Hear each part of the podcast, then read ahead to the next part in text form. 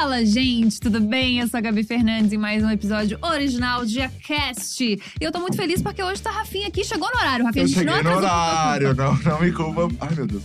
Hã? Eu cheguei no horário, eu cheguei no horário. Que bom, Rafinha, fico É muito feliz. isso. A gente tá muito animada, a gente tava aqui já num papo, já estudando, já pensando em coisas e vendo roteiros, porque hoje a gente tá com uma pessoa extremamente especial, que a gente tá muito animado de receber aqui hoje. Com vocês, Espartacus. E aí, gente, tudo bem? Ai, que chique! a gente tá que animado! Ah, Estou então... muito feliz de estar aqui no Diacast, gente. Parabéns por, pelo Dia Estúdio Uhum. crescendo cada vez mais por esse formato aqui, que já é um sucesso. Ai, Tô gente, muito amou. animado. Olha, vocês não viram que a gente tava em off, mas ele falou que parece de programa do Jô. É, por isso que ele Exatamente. falou. Queria dizer isso a todos vocês. Enfim, vamos pra vinheta, que agora eu tô até.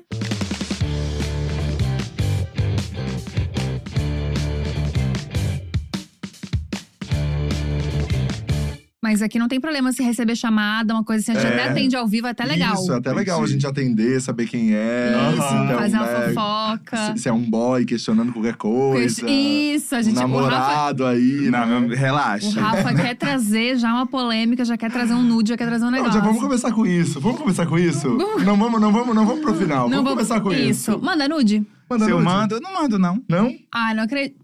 Umzinho. É porque eu acho que mandar nude é um talento, né? Você tem que saber tirar É a verdade. foto. Você A não pode luz. simplesmente ir lá e Aham. apertar o, a- o botão, senão pode, não valoriza, né? Não valoriza. Então tem toda uma arte de você ir lá e mostrar É. e parecer maior. Então, assim, eu prefiro fazer ao vivo, que é melhor. Entendi. Entendi. Eu- é, mas é realmente uma arte, tem que ter uma luz mais sombreada. É É um jeitinho que você vai, de- sabe, que você faz. Aí você É tira um um jeitinho, milhão. É um jeitinho, Gabi? é um Não, jeitinho.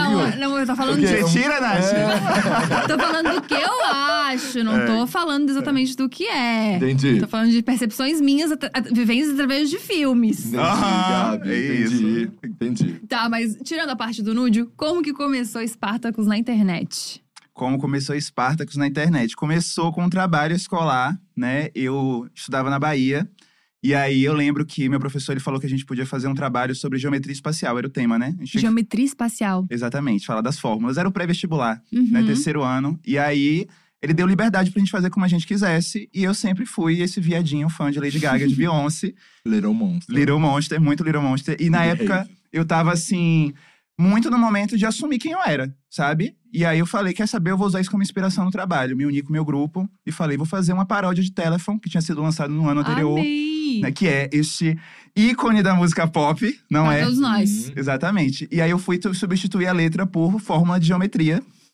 E aí isso bombou na internet, assim. Foi pra. A gente foi na Eliana, da entrevista. Mentira! Jornal da Globo. Foi uma coisa assim que botaram outdoor na cidade. Não parabéns. Parabéns pelas suas visualizações. Porque pra minha cidade, assim, era uma coisa. Acho que naquela época também, né? YouTube era uma coisa muito nova. Deu quantos views? Por Na- curiosidade. Assim, na primeira semana deu uns 300 mil views. Só que naque- naquela época Aham, era, Era muito. Muito, pode Hoje crer. já, É, né? é. E aí, assim, é, eu decidi a partir disso que eu ia trabalhar na área criativa. Como eu é, antes eu achava que eu devia seguir algo que desse dinheiro, né? Uhum. Fazer direito, engenharia. Eu falei, não, vou focar na minha criatividade que ela me leva longe.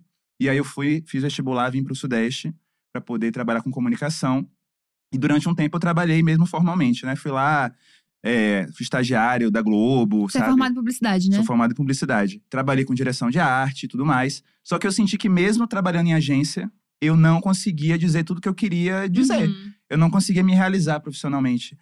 E eu sentia que, sei lá, que eu precisava falar outras coisas. E aí um dia eu tava no meu trabalho, virando noite na agência, você sabe como é que é. Sei bem, sei bem, Opa. sei bem. É. E aí eu vi uma polêmica lá relacionada à apropriação cultural.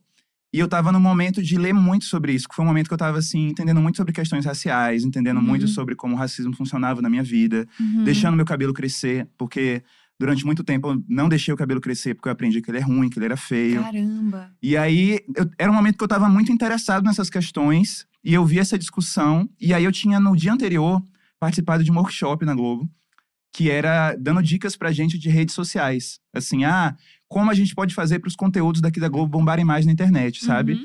Ah, vamos, é, legenda, porque 30% das pessoas, elas veem conteúdo sem áudio, tem que pensar pra mobile, não sei o que e Uhum. tal. Eu falei, pô, vou usar esses conhecimentos pra mim. E aí, resolvi fazer meu textão em vídeo, Amei. explicando sobre apropriação cultural. E aí, em dois dias, teve 4 milhões de views. E aí, assim, 12 mil seguidores do nada. E eu falei, gente. É, e as pessoas querendo saber mais. Porque eu acho que uma coisa que me tocou muito naquela época foi porque eu recebi muitos comentários de pessoas falando que sempre achavam essa discussão mimimi. Falando assim, ah, apropriação cultural, esses pretos inventando coisa, que a branca Uhum. não pode usar trans. E depois que eu vi seu vídeo, eu entendi. Fez Ai, que sentido. E aí eu falei, pô, então eu acho que tem uma utilidade esse meu Uhum. trabalho. Eu posso tentar descomplicar questões para as pessoas, explicar essas coisas de forma mais didática, mais simples, usando muito a linguagem que eu aprendi lá no meu trabalho, né? Porque na Globo a gente falava para o Brasil todo. Então você não Uhum. pode falar com linguagem acadêmica, você tem que falar para dona de casa, tem que falar para criança, tem que falar para o idoso. Uhum. Eu tentava usar essa linguagem simples para falar das coisas que eu achava que tinham que ser ditas. Uhum. Então, E- o conteúdo era denso, mas a forma que você trazia era extremamente leve. Foi, foi aí que eu te conheci e eu te conheci pontualmente, eu acho, depois disso, é, participando do Saia Justa, Uhum. Astrid falando do filho dela. E que quando ele, ela viu o seu vídeo, ela viu, é, ela viu o filho dela ali, né? E, e eu achei também, eu, eu fui impactado e acho que muita gente se emocionou, né? Uhum. E, e, e fez uma, uma conexão, assim, incrível. Como você sentiu, assim, de- beleza, tiveram os números, tiveram, né, o- as visualizações, seguidores e tal. Mas qual foi a sensação depois, assim, da, da responsabilidade? Como, como você se sentiu após, assim, sei lá, um mês depois? Como você viveu esse momento? Como eu sou Little Monster, né? eu uso muito a referência da Lady Gaga. Foi primeiro The Fame e de- foi depois The Fame Monster, né? então, assim, no início, a gente acha que finalmente a gente tá sendo ouvido, valorizado, né? Sim. Você vê aqueles números, você vê aquelas pessoas, tantas mensagens, você fala assim, gente, eu achei uma forma de finalmente conseguir falar o que eu acho necessário Ser escutado, né? e ser escutado, porque eu sentia que às vezes nesse- em outros lugares eu falava essas questões e as pessoas achavam que eu tava de vitimismo, de mimimi, e na internet eu conseguia colocar isso, e me conectar com outras pessoas Uhum. que valorizavam isso que eu tava falando.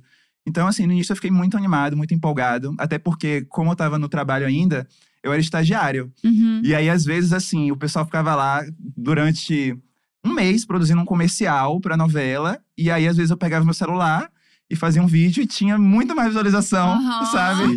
Nossa. E eu sentia assim, o estagiário hackeando o sistema, sabe? Aham. Basicamente isso. É. E aí, no início foi muito legal. Só que é isso, assim. Conforme você vai crescendo na internet, você vai começando a ter uma responsabilidade. Você vai Uhum. entendendo que não é só falar. Você também. Você não tá sendo só visto, você também tá sendo vigiado. Nossa, sim. Sabe? Seus acertos estão lá sendo aplaudidos, mas seus erros também estão sendo vaiados. Então, eu comecei a. Por mais que eu tivesse boas intenções de querer falar muita coisa importante, eu acho que eu não tinha maturidade ainda Uhum. pra poder falar de tudo que eu queria falar. Uhum. Então, como todos os creators, assim, eu já falei bobagem e eu amadureci na frente das câmeras. E amadureci, assim, num momento onde eu acho que as pessoas negras estavam começando a ter acesso à internet e às redes sociais, uma outra forma de se expressar, e onde a gente não tinha um histórico de ver isso acontecer, Uhum. sabe? Eu digo pra vocês, assim, não lembro de outros gays negros, LGBTs negros, é, de ver muitos conseguindo se expressar para um grande público livremente Uhum. anos atrás. Uhum. Então, assim, foi um momento onde eu tive que aprender isso sem referência. Sim. Você E- trilhou o próprio caminho, você era a sua própria referência, né? E errando muito, e acertando, e sofrendo o peso de carregar a responsabilidade, às vezes, de representar muita gente que nunca se sentiu representada. E muito novo, né? E muito novo. Imagina que, assim, a, a gente. A empresa que eu trabalhava, né, a Globo, hoje está muito mais diversa, mas assim, a gente sabe que é uma empresa que tem um histórico Uhum. de só ter gente branca na tela. Uhum. E aí, assim, você vê uma- uma- um país onde 53% da população é negra, querendo se ver representado, finalmente começa a ver, através das redes sociais, algumas pessoas que as representam. A responsabilidade nossa de representar metade do país é muito grande. E pessoas negras não pensam igual, sabe? Ah, quem inventou que elas são uma coisa só foi o racismo. Uhum. São pessoas diversas, com opiniões diversas, com ideias diversas. Então, qualquer tentativa minha de tentar representar o pensamento dessas pessoas ia ser falha. Uhum. A todo momento, eu sentia que eu tava falhando, que eu não tava agradando. Que, Nossa, que sabe? foda. Porque pessoas brancas, você tem muitas referências de pessoas brancas Uhum. por aí, sabe? Pra, tem um milhão. Pessoas negras estavam vindo agora.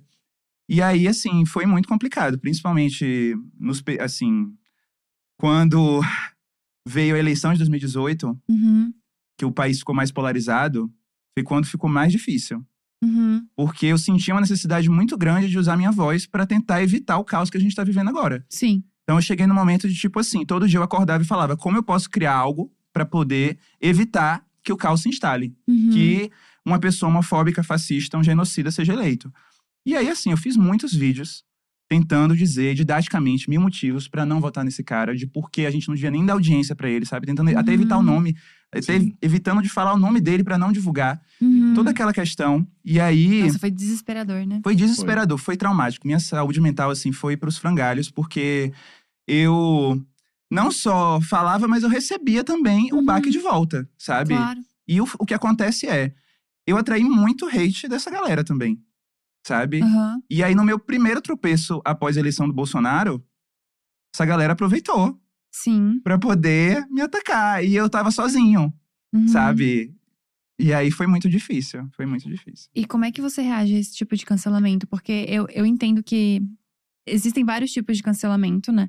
Eu acho que esse cancelamento das pessoas que nem te seguiam direito, que é um bando de bolsominion, talvez nem tenha doído tanto, mas já teve é, cancelamento, às vezes, da própria comunidade, teve cancelamento de pessoas que você admira, enfim. Como é que é lidar com esse tipo de cancelamento? Como você sai disso?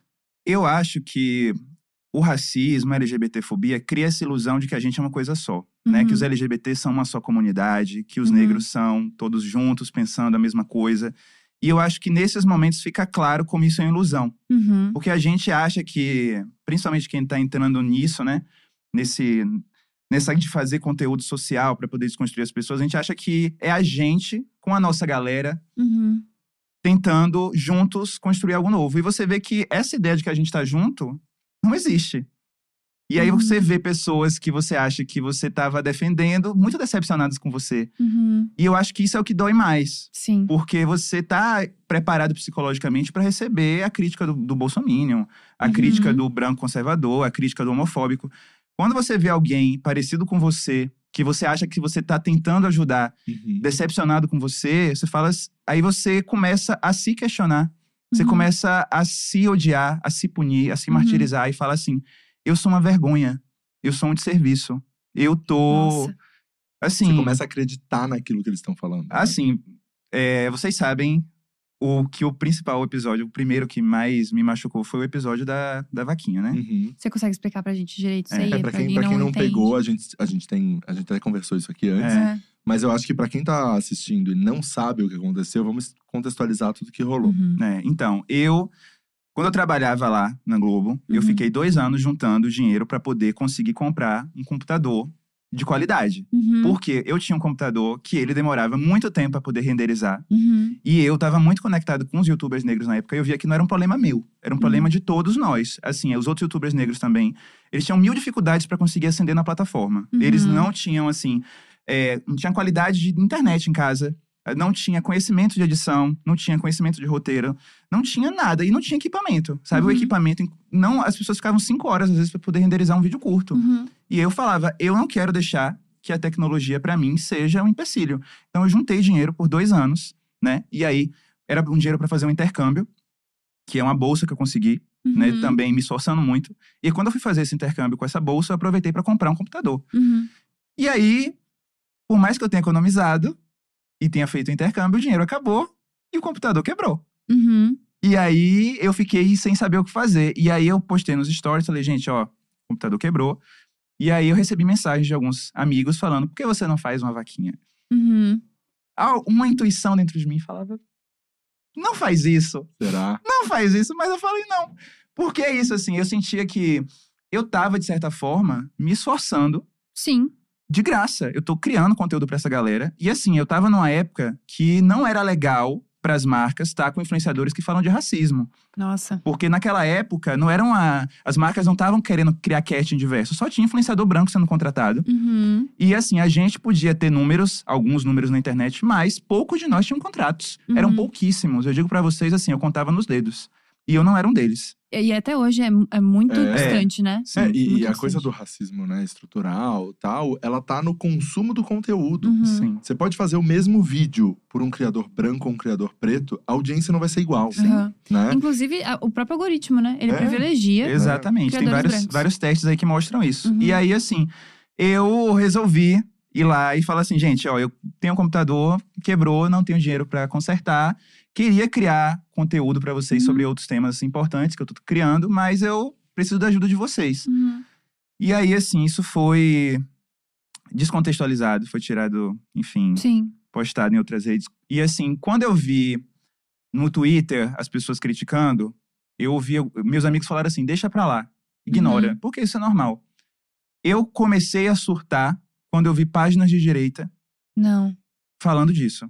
Porque como eu tinha lutado, assim, como eu tinha me posicionado muito contra o Bolsonaro na Aham. época da eleição, assim, eu tava no último comício do PT antes do segundo turno, sabe? Eu Uhum. tava lá, eu tinha foto com a Manuela Dávila, com o Haddad. Uhum. E aí, eles pegaram essa foto e começaram a dizer: ativistas de esquerda estão usando o movimento para poder enriquecer e comprar Nossa. MacBook, e dizendo comprar MacBook, sabe? Eu não, não tô pedindo para comprar, era só para consertar. E transformaram numa batalha política. E aí eu fiquei desesperado. Porque eu falei assim, gente, é muito. Como é que eu vou ficar calado enquanto as pessoas estão destruindo tudo que eu construí? Aham. eu tenho que me defender. Só que o meu erro foi, eu não tinha maturidade naquele momento para me defender da Aham. forma certa. Então eu fiz um vídeo resposta na época, onde eu tava muito agressivo, Uhum. com muita raiva, com muita arrogância e com muita imaturidade, sabe? E eu tentei fazer um vídeo para tentar consertar a situação e piorou a situação. Uhum. E assim, por isso que eu acho que amadurecer também significa se responsabilizar pelos seus erros. E eu acho Uhum. que durante essa minha caminhada, eu não fui só vítima, não. Uhum. Eu tropecei muito, eu errei muito. Eu acho que muitas vezes eu. E já me martirizei muito por isso. Eu envergonhei muito pessoas que eu queria ajudar, que eu queria valorizar. Mas assim, eu aprendi que a gente tem que seguir em frente. E eu Uhum. agradeço por todos esses tombos. Me senti a mamacita agora. Uhum. Porque, mamacita. porque eles me ensinaram e me fizeram aprender, sabe? Aham. Então, assim, quando isso aconteceu, eu falei, eu preciso repensar o que eu tô criando. No início do meu conteúdo, eu falava muito sobre notícias. Uhum. Então, assim, uma notícia que aconteceu sobre uma polêmica, eu ia lá e falava. Esse é o momento que eu falei, eu não quero mais falar de polêmica. Eu não quero mais entrar em treta. Porque você tá sempre atrelado a isso, né? É, eu não quero. E acho que isso era uma coisa que fazia eu ter números e não ter publis, sabe? Ah, entendi. É, e tem uma coisa que eu falo muito com os influenciadores também, que é a partir do momento que você tá ali é, julgando as situações, as polêmicas, né, colocando a sua opinião, você Uhum. tá abrindo a porta para que as pessoas possam fazer a mesma coisa com você. Sim. A Bíblia diz: não julgueis para que não seja julgado. Uhum. E aí eu aprendi isso na prática. Ele trouxe É. a Bíblia, gente. É isso.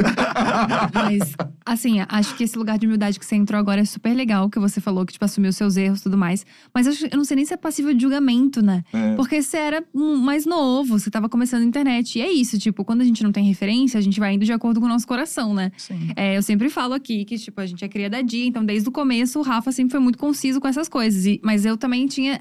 Eu era isso também, entendeu? Tipo, a pessoa falou mal de mim, vou responder, porque não é É. bem assim que a banda toca. E daí o Rafa falou: não, não é assim, tem que fazer, respira, pensa, olha pra isso. Mas eu acho Ver que. quantas pessoas estão falando porque Quantas às vezes Nossa, tem isso é né, muito 100 importante. mil pessoas falando bem e tem 10 falando mal. E daí É. você vai pegar as 10 que estão falando mal, que as 100 mil não viram, E destrinchar. não, É. e, e- e expor esse, essa, essa questão pra Problema. todo mundo. Aí você vai divulgar para É, seus fãs, para pessoas que te exato. apoiam, uma Exato. coisa que faz mal para você, Exato. Sim. sabe? É uma coisa que eu sempre levo pra vida, assim, do tipo, pra quem que eu vou dar palco, né? Eu vou dar palco pra quem tá Exato. falando mal, pra quem tá falando bem. Isso pra mim foi o meu segundo cancelamento, o que fez eu virar essa chavinha. Uhum. Porque assim, nesse primeiro eu fui meio que cancelado pelos brancos conservadores bolsonaristas. E aí, depois disso, eu resolvi parar de falar de polêmicas, Uhum. no caso notícias, e falar de ideias. Eu comecei a falar Uhum. de pesquisar. Eu comecei a fazer um trabalho educacional. Meu trabalho, Uhum. meu canal virou um canal de educação. Eu falava assim: as pessoas querem entender o que é apropriação cultural, eu vou fazer Uhum. uma pesquisa e vou explicar o que é apropriação cultural. Uhum. Elas querem entender o que é colorismo, eu vou fazer uma Uhum. pesquisa como se fosse uma coisa de faculdade mesmo, Uhum. sabe? Ia lá e fazia meu vídeo. Só que mesmo assim, eu senti que eu não estava num lugar confortável, principalmente em relação à minha saúde mental. Porque Sim. esses temas, principalmente raciais, são temas que são muito divisivos. Sabe? Uhum. São temas que você entra numa briga, você entra numa guerra, sabe? Uhum. Que tá acontecendo estruturalmente há séculos. Então, eu fiz um vídeo em dois- no início de 2020 sobre relacionamentos interraciais Uhum. onde eu falava nesse vídeo que eu não era a favor da gente apedrejar pessoas negras que se relacionam com pessoas brancas. Uhum. Eu não acho certo a gente tratar essas pessoas que muitas vezes não recebem amor de ninguém, muitas vezes são desprezadas a vida toda, Uhum. que a gente, quando elas finalmente são amadas por alguém, a gente trate elas como traidoras. Uhum. Eu Acho que fiz as pessoas estavam questionando a Carol mesmo, não era? A própria Carol. A Carol foi momento. questionada. É, Ela Carol foi questionada muito A Carol com. K? É, Sim. Carol com K. Ela postou uma é, época foto exato. com um namorado, um marido, não sei. É. E aí, esse vídeo, assim, foi o, o apocalipse. Eu fui novamente pros Trending Topics, porque eu, eu sinto que você é cancelado quando você vai pros Trending Topics. Ah, sim. Né? Quase É. nunca é coisa boa, né? É isso. E aí, assim, eu fiquei muito mal. Tentei não ler as mensagens, mas eu senti. é, vocês não sabem a sensação de como é ser, ser cancelado. Nas duas vezes que isso aconteceu comigo, suas redes sociais, elas dão a ilusão de que o mundo todo te odeia. Aham. Às vezes, muita gente nem sabe que aquilo existiu. Uhum. Mas na Ah. sua bolha, parece que o mundo todo tá te atacando. Sim. E aí você tem a sua noção de realidade através daquilo. Então eu fiquei com medo de sair de casa. Eu saía de Nossa. casa para poder resolver algo e eu achava que as pessoas estavam atrás de mim, estavam com medo de ser Caramba. reconhecido. Sabe, teve um dia que eu botei uma máscara no rosto, assim, porque eu, falei às pessoas. É uma loucura mesmo, Aham. sabe? Sim. Mexe muito, né? Com- Mexe com, com muito. tudo, com a tua autoestima, com qualquer coisa. Depressão, sabe? Eu não conseguia levantar da cama. Eu não. Não, não, não saber motivo para viver. Meu Deus. Fala assim, pra quê? Nossa. E aí, assim, eu fiquei muito mal, muito mal mesmo, e sozinho. E aí, foi um momento que a pandemia começou. Uhum. E, Pra ajudar ainda mais, né? é, pra, pra melhorar a saúde mental de todo mundo, né? É. A pandemia começou. E eu me forcei, eu fui forçado a entrar numa caverna. E Uhum. olhar pra mim mesmo e, re- e repensar minhas escolhas. E Uhum. falar, será que faz sentido eu continuar aqui fazendo algo que me faz mal? Por mais que as pessoas que têm a gente apoiando, por mais que eu esteja com as melhores intenções, isso não tá me fazendo bem. Uhum. Minha própria prima falava assim, Espartacus, você tá cada dia mais triste. Uhum. As mensagens que eu recebia, assim, de ódio no, no- no meu canal, eu falava, gente, como é que os criadores brancos estão lá falando de cinema, estão lá falando de moda, recebendo vários fãs falando que inspiram eles.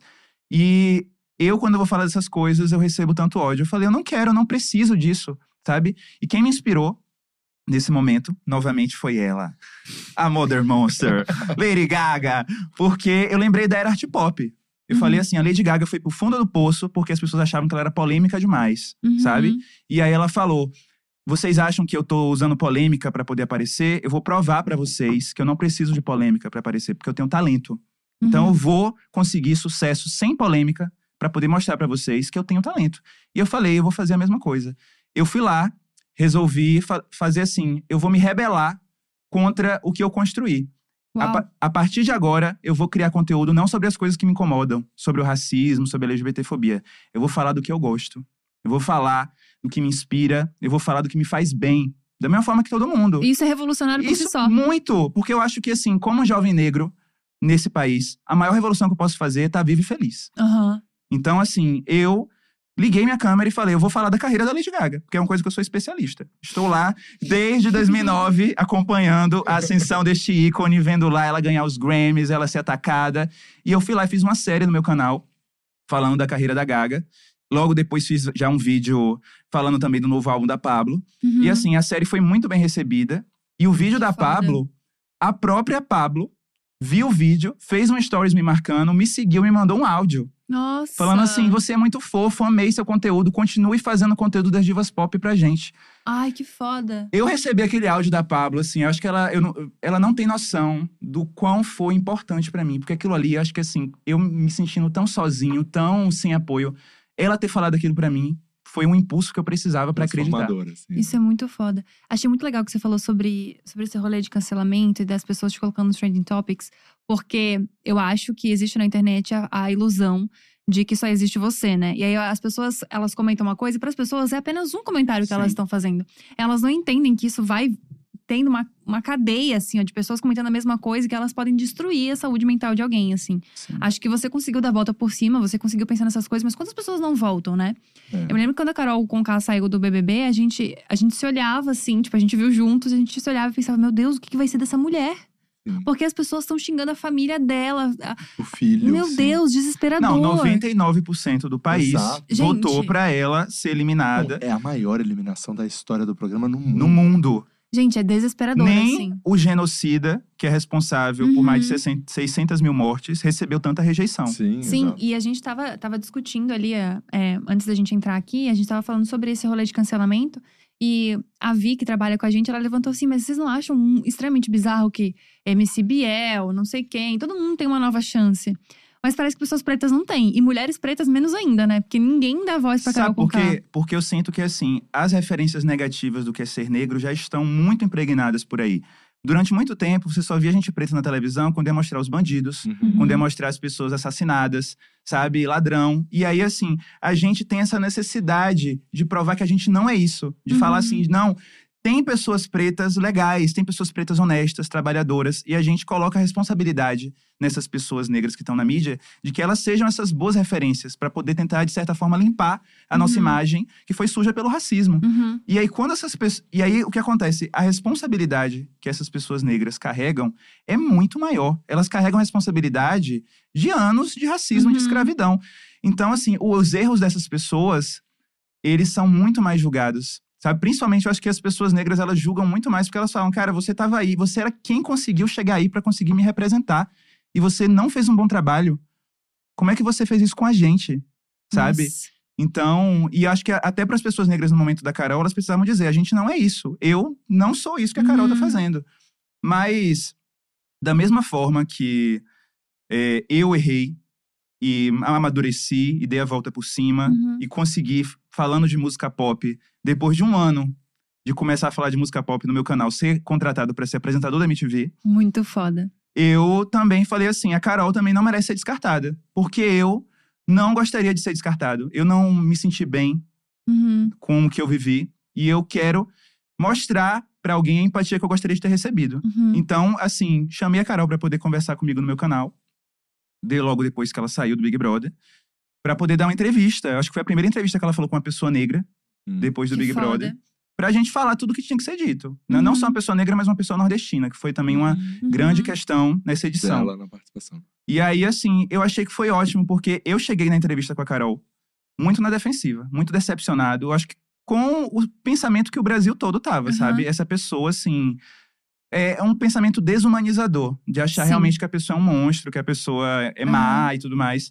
Não, e ela virou a grande vilã de tudo, né? A tudo que a gente odiava virou Carol Exato. Conká. Exatamente. E aí eu falei assim: eu vou conversar com ela, dar uma, uma chance dela falar. E eu descobri que a comunicação salva. Uhum. sabe? Às vezes você dá uma chance da pessoa falar, entender o que estava passando por ela, o que, é que ela viveu, faz você compreender muita coisa. E eu entendi tudo que a Carol viveu, sabe? Uhum. Eu acho que muitas vezes os- as violências que a gente reproduz, a gente está reproduzindo traumas que a gente viveu. Uhum. Depois eu fui no estúdio da Carol, ela me contou da história dela com o pai dela, que era super violento com ela. E de como às vezes a gente reproduz esses padrões, Uhum. sabe? E eu não sei até que ponto uma mulher preta no, tipo, no meio do business show, aquele rolê todo, que, tipo, que tem que ser, sabe, grossa, tem que ser agressiva às vezes, porque assim, as pessoas são abusadoras, ainda mais no meio como esse. Eu não sei até que ponto ela não teve que fazer também uma fachada, uma personalidade, bancar um negócio que às vezes ela nem queria Eu bancar, tenho entendeu? certeza disso. Na minha conversa com a Carol, que as pessoas não viram, que não foi ao ar, eu- ela conversou muito comigo sobre situações que ela viveu na vida, onde Uhum. assim, ela tava lá sendo a artista do show, a pessoa que tá lá bancando tudo, a headliner, e as pessoas não respeitavam ela. Uhum. O motorista não respeitava ela, sabe? Ia lá e era agressivo com ela, e não ligava pra ela, ignorava ela. E ela precisava se colocar, Uhum. precisava se impor e falar mais alto pra poder ser respeitada. Sim. Só que é isso, assim, a gente não também acaba não vendo mulheres Sim. pretas nesse papel sempre. O homem, quando ele tá nesse papel, o homem branco, a gente tá acostumado. Esse é um Sim. cara macho. Esse cara aí é. Tem personalidade. É. E é isso, assim. Eu não vou dizer que a Carol não errou, não vou passar pano pros erros Ah. dela. Mas eu acho que erros, eles vêm de lugares. A gente aprende a errar. Uhum. Sim, e, e acho que esse rolê da cultura do cancelamento mesmo, né? Tipo assim, acho que existe essa, essa visão que eu não sei de onde veio da internet hoje de que as pessoas não erram, né? E a gente entende que existem erros e erros, obviamente. Tem pessoas que realmente tem coisas que não dá pra perdoar. A gente não tem que olhar pro Bolsonaro agora e falar, poxa, Eu, mas eu- e que infância difícil? não é isso. Não. Mas é realmente olhar pras coisas e pensar, ok, essa pessoa cometeu um erro, mas isso não significa o que ela é, né? Eu vi um vídeo na internet que era muito incrível. Eu adoro ver YouTube porque eu aprendo muito com o YouTube, né? E era uma análise de um canal gringo falando sobre como as personalidades dos protagonistas eram construídas através da história. Uhum. E que na Grécia, os, os protagonistas, os heróis, eles sempre tinham uma falha trágica. Sim. Era isso que humanizava eles, sabe? Aham. Tipo assim, o Aquiles tinha o calcanhar dele. Então, todos eles tinham algum defeito, alguma coisa que fazia a, a, a pessoa que tá assistindo se identificar. Fala assim, Uhum. essa pessoa é tão incrível, mas ela também tem um defeito que nem eu.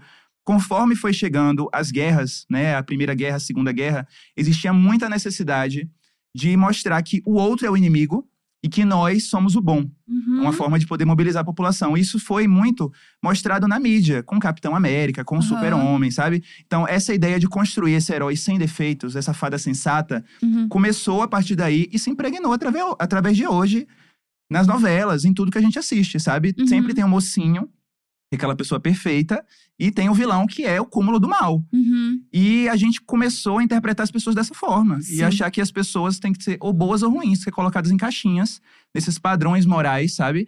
Deus e diabo, bem e mal. Só que o mundo não é assim, gente. O mundo é complexo.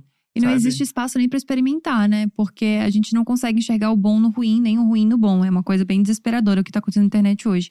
E você fez uma publicação faz pouco tempo, inclusive citando a Carol Conká, falando que o importante da internet é você inspirar e não você ganhar likes. Eu achei isso muito foda, porque é o que faz sentido pra mim também.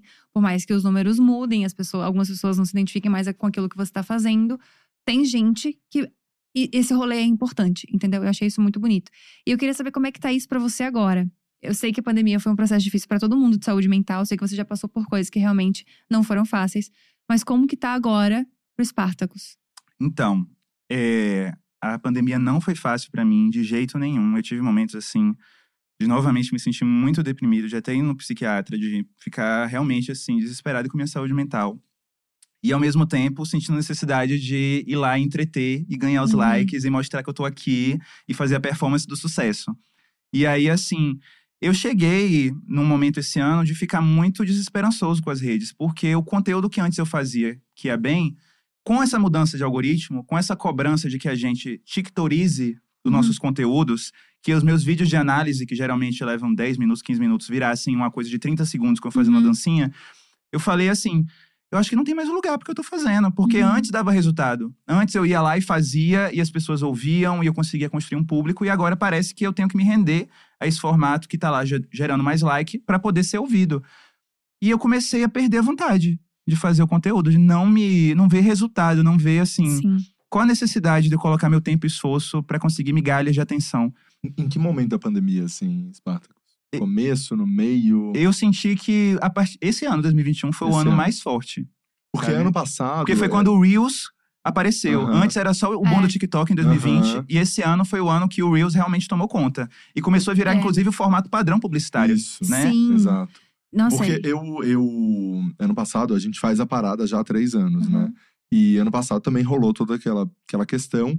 Mas eu, de todos os apresentadores, foi muito engraçado, porque você era o mais tranquilo, sabe? Você tava muito, muito de boa com toda aquela situação. Porque você já tinha passado tanto, você, já sabia tanto lidar com aquilo, que você, ai, gente, sabe? Pra, pra você aquilo foi muito tranquilo. Você foi o que reagiu de uma maneira mais sossegada, assim, sabe? Mas é isso, a gente vai criando uma armadura, vai criando uma casca. Eu acho que a Carol, agora, depois do que ela viveu, Exato. ela perde o medo de fazer qualquer coisa. Eu sei que nessa entrevista eles até perguntaram pra mim, né, se tinha alguma pergunta que eu não devia fazer. Eu falei, gente, pode perguntar, porque se eu errar, se eu tombar, depois vem a subida. É, você já isso. tá preparado, né? É. Eu acho isso muito foda. E, e falando um pouco sobre, sobre transição de trabalho e tudo mais, é, a gente já entrevistou muitas pessoas aqui, uma delas foi o Lucas Inutilismo, e ele falou uma coisa que eu achei muito genial. Que ele falou que ele não, não usa algoritmo, ele não, não posta vídeo como a galera, como todo mundo posta, ele vai bem de acordo com o coração dele. E eu perguntei por quê, porque pra mim isso é desesperador, eu sou bem aquela pessoa metódica, do tipo, tem que postar tantas coisas na semana, vamos fazer calendário, aquele rolê inteiro. E ele falou, Gabi, é, é uma máquina de caça-níquel. Quanto mais você dá, mais vai querer, mais vai pedir, e você nunca vai chegar no, no ponto ideal. E é verdade, com toda É certeza. exatamente isso. E agora você transicionou o seu conteúdo completamente, assim, é outra coisa, né? Você falava de assuntos muito mais pesados, assuntos muito mais difíceis de lidar. E agora você tá falando muito sobre cultura pop, tá fazendo análise de clipe, análise de música, mas ainda assim tem que ter essa preocupação com o algoritmo. De fato. E agora, como é que tá sendo? Eu sinto que, assim, é, em relação a falar de conteúdos mais leves agora, eu sinto que eu, como bom publicitário, eu só mudei a embalagem. Porque se Entendi. você abrir a minha análise do Lemonade da Beyoncé, eu tô falando de Martin Exato. Luther King, tô falando de brutalidade Uhum. policial, de Exatamente. genocídio negro. Mas o a agência, na hora de abrir lá o meu canal pra ver se eu va- devo ser contratado ou não, vai falar: ah, é um canal que fala de cultura pop. É, Entendeu? os títulos e as thumbs são esses. É isso. Mas mais lá no conteúdo você público, vê. É, não, é um, via- é um viadinho que fala de cultura pop, É, gente. Não tem. Não, não é nem um é. vitimista, entendeu? Não é esse povo de esquerda. Inclusive, é isso. entra até mais fácil pro próprio público, né? Exato. É, é assim, eu, por isso que eu admiro tanto a Lady Gaga, sabe? Porque assim. A gente percebeu. É, desculpa. A gente, a gente percebeu. É. Sab- Sabia que a gente percebeu? Que loucura! Que loucura! Você viu que ele gosta da Lady Gaga? Que loucura! Mas é porque eu aprendi com ela que é isso, assim, ela sempre embalou a música dela pra parecer muito fútil, parecer Aham. muito pop. Ela tá é uma cantora que fica lá fazendo essa música muito comercial, dance, eletrônico, mas se você vai ler as letras, Uhum. Pesadíssimo. pesadíssima. No Cromática mesmo você vê isso. Sim. Então eu aprendi com ela e digo pra vocês que assim, realmente fiquei muito mal com essa questão do algoritmo, Aham. mas e principalmente nas últimas semanas, me sentindo assim mal porque teve um momento dessa pandemia, principalmente nos últimos meses, que eu falei assim: "Quer saber, eu não vou postar. Eu não sou obrigado a postar todo dia, eu vou postar quando eu quiser". E eu ficava duas semanas sem postar, só que ao mesmo tempo isso também me fazia me sentir mal Culpado. culpado. E aí, nesse momento, assim, nos últimos dias, isso foi o quê? Há quatro dias atrás, três dias atrás, que eu tava nesse momento, assim, de culpa, de tristeza, de não saber o porquê criar, me sentindo, inclusive, culpado de. Falar assim, esse tempo todo que eu tava criando era só pra chamar atenção? Era só pra viver por aplauso? Né? Uhum. será que é algo tão vazio assim? Será que faz sentido estar nas redes sociais? Será que não é melhor procurar um afeto do meu namorado, um apoio da minha família, do que ficar falando pro vazio, pra todas essas pessoas aí que eu nem sei se estão valorizando o que eu falo, que estão esperando um tombo meu pra poder me criticar? Nesse momento, eu abri o Instagram da Carol Uhum. e eu vi ela lá, tipo assim, que, gente, convenhamos, a Carol foi a pessoa mais cancelada da história do Big Brother, Do E- mundo, talvez. do mundo, e a pessoa que mais entregou música depois que saiu de lá. Uhum. Assim, por exemplo, a Manu Gavassi, adoro, acho incrível. E assim, ela demorou um ano pra poder começar a lançar música, sabe? É, a Carol saiu, já tá na quarta música. Inclusive, ela vai Uhum. lançar, lançou hoje, eu acho, vai lançar hoje, a música que ela tinha feito pra lançar na época do Big Brother e engavetou. A coragem que essa pessoa tem de falar assim, independente do que as pessoas achem, eu vou continuar falando e eu vou continuar sorrindo e eu vou continuar cantando. E isso Sim. inspira tanto, porque eu acho que todo, todos de nós conseguimos nos identificar com essa questão de saber que assim, tem pessoas que não valorizam o que a gente faz. A gente, todo mundo tem essa insegurança de falar assim, às vezes eu vou fazer algo que nem a parada, com todo o meu coração, com toda a minha melhor intenção, e tem gente que vai apedrejar. Por que Exato. fazer isso? Nunca vai Exato. dar perfeito. Nunca. Nunca. Pra alguém sempre vai ser ruim. E aí, quando você vê uma pessoa que fala assim, cara, eu tô nem aí, eu vou fazer mesmo assim porque é importante estar ajudando alguém, isso inspira muito. E quando eu vi aquilo ali, me inspirou. Eu falei assim, eu digo pra você, eu mandei mensagem pra Carol, que agora a gente troca lá o WhatsApp. Falei assim, Carol, ó, eu tava mal pra caramba e ver você lá, sorrindo, bonita, lançando já a quarta música. Cara, isso me inspira demais. Uhum. Isso me mostra que tá aqui nas redes sociais não é sobre simplesmente chegar na frente, ganhar like, fazer publi e chegar nesse sonho de ser famoso. Não. É sobre você se conectar com as pessoas, você compartilhar com ela as coisas que você aprendeu. É sobre Uhum. você inspirar, de verdade. E ela me inspirou. E aí, nesse mesmo dia, é, eu fui marcado em um post de uma companhia de teatro que mostrou lá várias crianças se inspirando em influenciadores negros para poder recriar fotografias. E eu vi lá dois garotinhos negros que recriaram fotos minhas. Eu falei assim, cara, eu tô aqui sofrendo por like, por algoritmo, mas eu tô inspirando alguém. Isso é muito mais importante. Isso aí não se mede em número, sabe? Tu tá sendo a referência que tu não teve. Exatamente. E aí, eu falei, cara, não é sobre. é, as métricas são diferentes, É, sabe? exatamente isso. É, eu, eu acredito muito nisso, assim. Eu tenho aquela, aquela frase bem de coach, assim. Mas pra mim, realmente, o sucesso é ser feliz. É você estar bem com aquilo que você faz, independente de quantos números isso atinge ou não, né? E depois do dia cast, acho que foi com o Lucas Guedes. Eu saí pra almoçar com um amigo. E eu falei, nossa, me surpreende como todo mundo na internet, independente de quantos números tem, de quantos likes faz, tem essa questão com cancelamento, com medo, ou questão de autoestima, é inseguro. E ele me falou uma coisa que eu nunca tinha parado pra pensar. Ele falou: diferente de qualquer outro trabalho, vocês crescem, vocês erram, tudo com as pessoas todas vendo aquilo, Exposto, né? exposto pra aquilo, e vocês ainda dependem dessa plataforma, entendeu? Sim. Que é diferente de você ser estagiário numa, sei lá, de advogados, por exemplo. Você é estagiário ali. Você vai crescendo aos poucos, você vai entendendo. De repente a gente dá um boom, a gente não sabe o que aconteceu e a gente se vê naquela situação. Pensando nisso, existe alguma coisa na sua trajetória na internet que você mudaria? Cara, eu me arrependo de muitas coisas que eu fiz, tem muita coisa que eu não faria hoje em dia, mas eu não sei se eu não se eu deixaria de fazer naquela época, porque eu sinto que me trouxe até hoje. E eu digo para vocês, eu amo o lugar que eu tô hoje, porque Uhum. assim, eu tô realizando um sonho. Eu via lá a Marimun na MTV, ou, assim, eu nunca vi uma pessoa negra LGBT na MTV, agora eu sou a primeira que eu vejo, sabe? Tô vivendo o sonho de todo viado, gente. Eu entreguei o prêmio de álbum do ano pra Pablo Vittar no Miau. Sabe o que é Foda. isso? Sabe? Eu que sou, que eu corro todo dia ouvindo esse álbum. Assim, eu vivo um sonho. Eu tenho um namorado que eu amo, que é a pessoa assim que eu esperei muito pra encontrar e agora que eu encontrei, eu sinto que essa pessoa me faz bem em inúmeros níveis. Eu tenho uma família maravilhosa. Ele achou, Gabi. É, Ele ele achou. é, É que a gente. A gente tá à procura. É, mas vai, vai chegar, vai Com chegar. certeza, chegar. É. logo, logo. E assim, eu sinto que por mais que minha trajetória tenha sido difícil, eu cheguei num lugar que eu me orgulho muito. Uhum. E eu não me arrependo, porque eu sinto que foi difícil, mas quando você olha, por exemplo, é, O Senhor dos Anéis, por exemplo, o Frodo só se fudeu. até ele conseguir chegar no final feliz dele. O Harry Potter também. É, verdade. E Então- demorou sete filmes, hein? Exatamente. Você acha que vai ser fácil? Então não, não, não, não quer brincar, não desce pro play. Exatamente. É. Eu acho isso muito foda e é, é o que a gente sempre fala aqui pra todo mundo que vem e tem uma, tem uma história assim, a gente sempre fala, cara, a tua própria história, você ser feliz, é o grande exemplo que você pode dar. Não existe vídeo no mundo que você possa fazer que ensine mais do que você simplesmente ter uma vida plena e uma vida feliz, entendeu? Sendo quem você é. E eu sinto, de certa forma, que isso é a maior rebeldia que eu podia fazer. Com toda certeza. Porque, assim, as minhas maiores referências, eu vim muito da militância, né? Então, assim, me espelhava muito em Marielle, Martin Luther King, Uhum. Malcolm X, os Panteras Negras, sabe? Vi muito conteúdo sobre eles para poder fazer conteúdo pro meu canal. E aí eu lembro que era 2019, eu tentando fazer uma série sobre a consciência negra, né, para as minhas redes. E eu ficava desesperado, porque todas as referências que eu ia aprender sobre elas, nenhuma teve final feliz. Sim. Todas elas, assim, eram assassinadas. Todas elas perdiam a vida. E aí, assim, eu falava, gente, a gente tá se espelhando em essas pessoas incríveis que se sacrificaram por nós, que trouxeram um legado incrível. Mas eu não sei se é justo que eu queira ter esse final. Eu quero ser feliz. Eu quero poder ter um namorado. Sim. Eu quero poder ter paz. Quero tirar férias. Eu quero ser, ter um sorriso no rosto, ter saúde mental.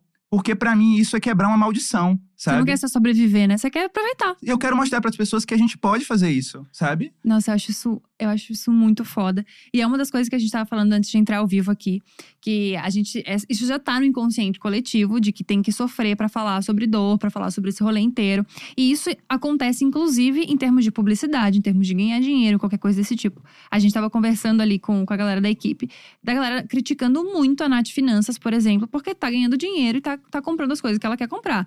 E nunca ninguém me questionou em nada disso. Ninguém nunca falou que você tá fazendo publi demais, você não precisa disso, cadê seu conteúdo? Nunca foi uma questão pra mim. E claramente, porque o conteúdo é de humor, eu sou uma pessoa Claramente. branca. Claramente. É. Uma pessoa branca, entendeu? Então é, é por isso, a gente não vai questionar isso. E eu sinto que todas as mulheres pretas que eu sigo são cobradas disso em algum momento. Sim. Eu Eu, sinto. Eu tenho muitos recebidos que eu tenho na minha casa que eu tenho vergonha de mostrar. Nossa. Tem uma pilha de recebidos na minha casa, porque eu fico sentindo assim, eu sei a situação que boa parte do meu público tá. Muito, assim, a grande maioria do meu público são pessoas negras que estão sendo oprimidas pelo sistema, que estão Uhum. desempregadas, que estão na pobreza, que às vezes não tem o que comer, sabe? E aí, assim, porque eu, eu já fui. é, já conheci gente que me segue, assim, que era o vendedor de latinha, que falava que tava vendo meus vídeos. É, e aí eu falo assim, como é que eu vou mostrar para essas pessoas é, que a situa- eu me sinto mal. Uhum. Porque, e assim, por mais que eu faça coisa, por mais que eu faça doação, e olha que eu doei muito na pandemia, e eu e ainda faço doação sem postar. Uhum. Porque se eu postar que eu tô doando, eu tô Ah, querendo me promover. É. Nossa. Então, assim, eu me sinto muito mal. E é muito louco como a gente que é negro sente essa cobrança. E quem é branco não sente. E Uhum. eu vejo isso em todos os níveis, sabe? Sim. Assim, recentemente a Beyoncé fez uma campanha pra Tiffany, né? E aí foi a quarta mulher a usar o diamante Tiffany e foi a primeira mulher negra. Uhum. E aí, assim, é, as pessoas começaram a atacar. Até teve autor de novela famoso falando assim: isso aí não é luta contra o racismo, porque essa, isso aí foi pegado com os escravos, os escravos que pegaram essa, essa joia, não sei o que e tal. E de certa forma eu entendo. A riqueza do mundo foi construída através de exploração de mão de obra. Mas é muito curioso que quando a Lady Gaga usou isso no Oscar em 2019, Não foi questão. Porque só existe pra gente essa cobrança. Uhum. E de tudo, né? É. Sabe? E aí, assim, é muito cansativo. Isso vai me tirando a vontade de fazer stories, vai tirando a vontade Uhum. de compartilhar minhas alegrias. E ao mesmo tempo, eu vou entendendo que, ao mesmo tempo que parece insensível mostrar minha alegria quando a população tá toda na, na desgraça, na merda, eu sei que mostrar minha alegria é também mostrar uma referência. É mostrar Claro. um caminho, é mostrar uma inspiração para quem também quer alcançar isso. Então eu fico assim, perdido. Mas, Nossa. mas, mas eu entendo a dificuldade também, porque quando você tá, beleza, então vamos lá, tô bem, tô produzindo conteúdo. Daí você vai, como o episódio que aconteceu agora, correr no parque. E daí, de repente, os policiais te param e você tava simplesmente caminhando no parque. É, co- como. Conta sobre esse episódio que aconteceu recentemente, faz semanas, né? Que Sim. aconteceu. Então, eu fiquei muito dentro de casa na pandemia, evitei sair o máximo e comecei a sair agora que eu tomei as duas doses da vacina, né? E sair pra caminhar, pra correr, pra ficar gostosa. E aí, é, Verão vem aí. é, verão vem aí. E aí eu estava lá ouvindo Pablo Vittar, Batidão Tropical. Parei pra poder trocar a música. Queria botar uma cantora que eu descobri da Bahia, maravilhosa, de Arrocha, chamada Malu. E aí estava lá botando a música Troféu Sofrência pra ouvir. e aí quando eu olho pra frente, tem dois policiais se aproximando com revólveres apontados pra mim, gritando comigo, bota a mão na cabeça, não sei o que e tal, sendo super agressivos. E eu entrei em desespero. Naquele momento, assim, eu, foi muito rápido. Eu nem, assim... Vocês não... Eu acho que pra quem nunca passou por isso, pra quem é branco, é a mesma sensação de você ser assaltado, sabe? É sua vida em perigo. Você fica assim... Gente, minha vida, eu pode ir embora agora. Porque pra quem é negro, a gente sabe que nossa vida vai assim, ó. George Floyd morreu também desse Uhum. jeito, sabe? Com a abordagem da polícia. E vários jovens da, da- brasileiros, negros, estão morrendo de graça, porque são confundidos com bandidos, sabe? E aí, assim, naquele momento, eu falei assim, gente, eu comecei a chorar, comecei a rezar, comecei a não saber o que fazer, e eu só falei, isso é racismo. E isso é racismo, porque eu sei que se fosse um homem branco, com cara de gringo, vocês não estariam apontando a arma, achando que eu sou suspeito, simplesmente por estar parado mexendo no celular. Ele, ah, é racismo? Eu falei, é racismo sim. E fui, peguei o celular, e, e ainda foi um ato de coragem, porque às vezes a gente bota a mão no bolso, eles acham que a gente vai pegar uma arma, só que ele já tinha me revistado, né? E aí eu liguei a live e falei, eu vou denunciar isso, porque além de ter colocado a arma na minha cara e me tratado como bandido, eles ainda me detiveram e impediram que eu saísse de lá. Eu fiquei preso pela polícia de São Paulo. Meu Deus. Porque eu estava sem documento. Porque é crime no Brasil um jovem negro sair sem documento na rua. Se você Que é tá uma coisa que a gente nunca se propôs na nossa história. se né? você tá sem documento, você automaticamente é bandido. E aí eu é, falei, gente, pelo amor de Deus, a live que eu fiz, mais do que denúncia, foi para as pessoas garantirem minha segurança. Porque no momento que eu liguei a câmera, a postura mudou. No momento que eu liguei a câmera, a arma baixou. No momento que eu liguei a câmera, parou de me tratar como bandido, começou a me chamar de senhor, Uhum. sabe? Porque aí o Brasil tá vendo. E o Uhum. com o Brasil vendo é diferente. Quando é o jovem negro na favela, no beco escuro, não tem essa preocupação. Tem Uhum. vídeos na internet, tem vídeo de sobra, de policial, tratando pessoas negras com violência, chutando, batendo, sabe? E Uhum. com a tecnologia, fica mais difícil eles fazerem isso. Por isso que eu não me arrependo nunca de ter investido em tecnologia, em ter um celular bom. Porque eu sei que nesse momento, essa tecnologia que vai me ajudar a ter voz. Vai te salvar, né? E Nossa. aí, assim, é, foi horrível, sabe? De- depois lá, eles não acharam meu RG, porque além de eu ser negro e gay, eu ainda sou nordestino. E aqui o Banco de São Paulo, eles é, não têm os dados da Bahia. E o cara achou que eu tava mentindo, porque botou meu RG lá e aí saiu uma pessoa chamada Adão, que era acho, alguém aqui de São Paulo. Ele achou que eu tava inventando. E aí, enfim, teve que falar com o sargento, o sargento liberou. E eu saí de lá em prantos, sabe? Porque depois que você passa disso, de uma situação dessa, assim, eu não sabia o que fazer, gente. Eu tava me sentindo muito sozinho, sabe? Com duas armas na minha cara. Nossa. E aí foi horrível. Eu digo pra você, cheguei em casa, é, só que eu só abracei meu namorado, chorei, dormi. E fiquei muito fragilizado a semana toda. Assim, digo pra vocês que com o tempo a gente começa a Remédio. Alarme. Alarme. Com o tempo, a gente começa a normalizar essas situações de racismo. A gente começa a ver todo dia uma criança negra sendo alvo de tiro, de bala perdida, sabe? E muita gente começa a falar: é isso, né? O Brasil é isso. Só que aí, quando você passa por isso, essas coisas batem diferente. Uhum. Você fala assim: pode ser eu amanhã Uhum. sabe? E aí, nessa semana, qualquer coisa que eu visse de racismo no meu feed, que me mandavam, eu começava a chorar. Meu namorado Nossa. ficou preocupado comigo. Ele falava assim: Spartacus, eu tô preocupado porque você tá chorando do nada. Eu falei: Baby, não é do nada. Aqui, ó. Mais um garoto como eu foi confundido, como tra- foi confundido com filho de traficante, foi preso sem ter feito nada. E quantas histórias a gente nem sabe, né? Não, e, e- e quantas histórias acaba aqui no país, como aconteceu lá, né? Que é o caso do supermercado, né? E. que- Não, Pedro Gonzaga foi morto, assim, sabe? No ano passado, em 2020, no Dia da Consciência Negra, também teve jovem negro morto pela Exato. pelos agentes de segurança. E se não é Exato. da polícia, é do supermercado, em tudo quanto é Exato. lugar. Hum, E aí, assim, a- ao mesmo tempo que, que dói, eu tento ao máximo não voltar na armadilha de voltar a falar só disso. Porque eu sei que é Uhum. importante falar disso, mas eu acho que as pessoas só ouvirem pessoas negras quando elas falam de racismo é, É. colocar a gente num lugar muito doloroso. Porque, gente, falar de racismo, falar de genocídio, falar Nossa, de abordagem. Aqui eu tô me sentindo tenso de falar isso, sabe? Eu gosto muito mais de falar de. Eu queria ser um apresentador, ser leve, falar de pop, falar de Lady Gaga, falar de Beyoncé, falar de sonho, falar de inspiração. Mas o racismo bate na minha porta. Parece que nem essa opção gente- vocês têm, né? A gente não é, tem. é muito louco. Muita gente fala que a gente tá de vitimismo. Fala assim, vocês ficam falando de racismo, vocês nem sofrem tanto. Parem de falar isso, vai trabalhar. E eu, durante algum tempo, falei, vou mostrar para essas pessoas que eu consigo trabalhar. E fui lá criar conteúdo sobre cultura pop. Mas não adianta. Mesmo que eu trabalhe, eu continuo sendo discriminado. Não só eu, todos nós. Uhum. É, ontem a gente recebeu o Luca Najara aqui e ele falou, uma das coisas que ele falou foi: Eu não quero falar sobre transição mais. É. Não quero falar sobre, sobre ser um homem trans. Eu quero falar sobre cinema, quero falar sobre Sim, moda, sobre quero falar sobre minimalismo, é. porque eu sou mais do que isso. Eu sou, é uma característica minha.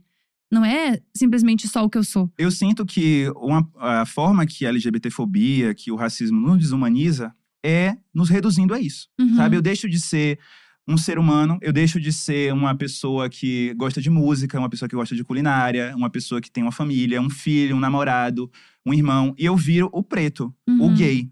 E aí, inclusive, porque para as marcas às vezes é isso, é assim que eu tenho valor, né? É colocar o preto gay lá para mostrar que ela é diversa. Então, assim, parece que eu só sou ouvido se eu falo disso.